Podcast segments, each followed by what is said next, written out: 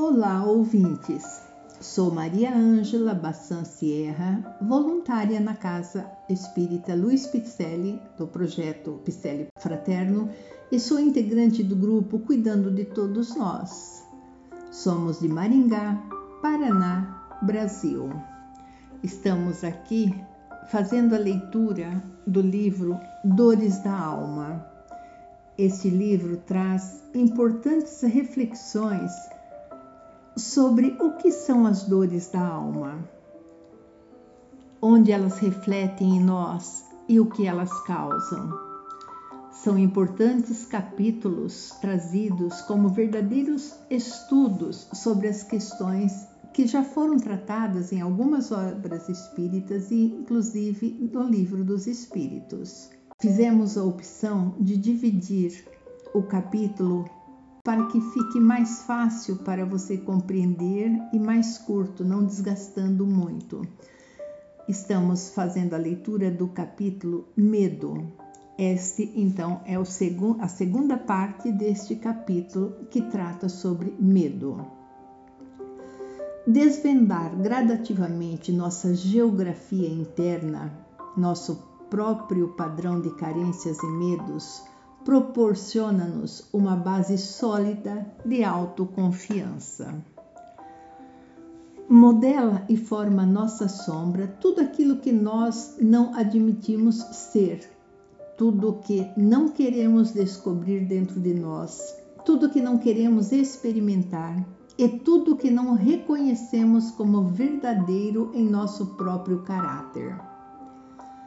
Sombra é um conceito junguiano para designar a soma dos lados rejeitados da realidade que a criatura não quer admitir ou ver em si mesma, permanecendo, portanto, esquecidos nas profundezas da intimidade.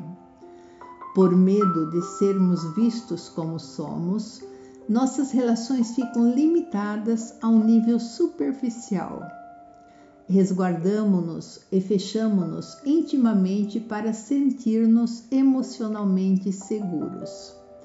Presumimos que o não ver resulta em não ter.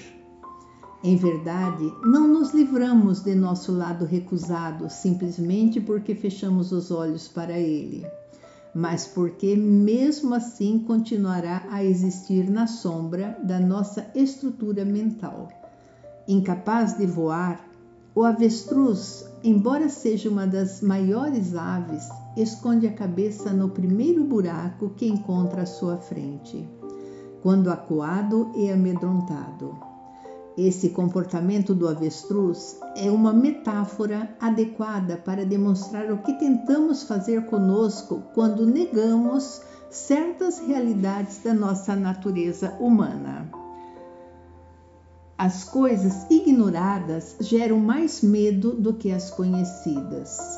Recusar-se a aceitar a diversidade de emoções e sentimentos do nosso mundo interior nos levará a viver sem o controle de nossa existência, sem ter nas mãos as rédeas do nosso destino.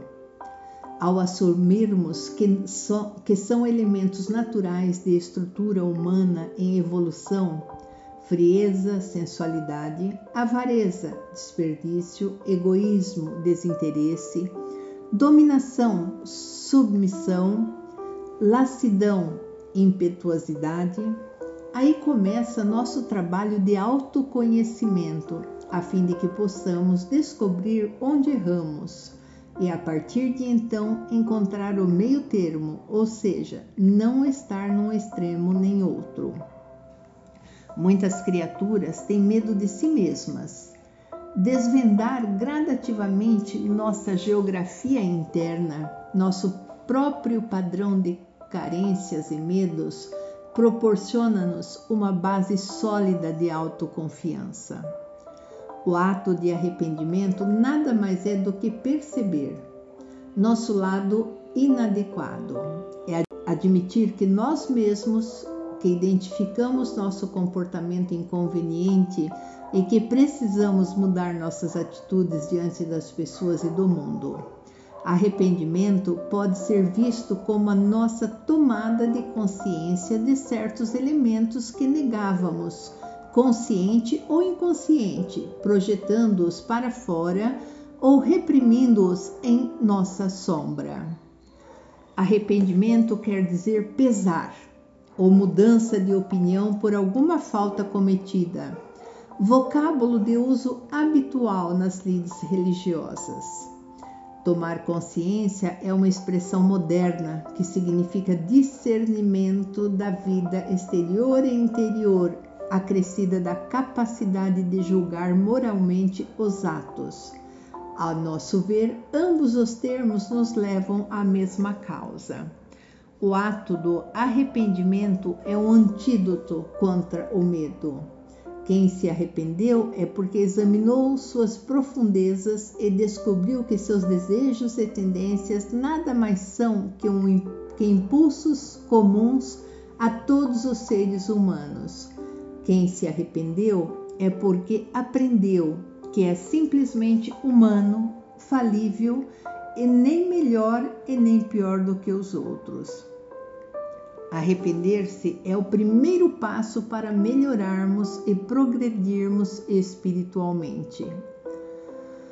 O Espírito São Luís é taxativo quando diz que todos os espíritos se arrependerão um dia. Há os de arrependimento muito tardio, porém pretender-se que nunca se melhorarão, fora negar a lei do progresso e dizer que a criança não pode tornar-se homem.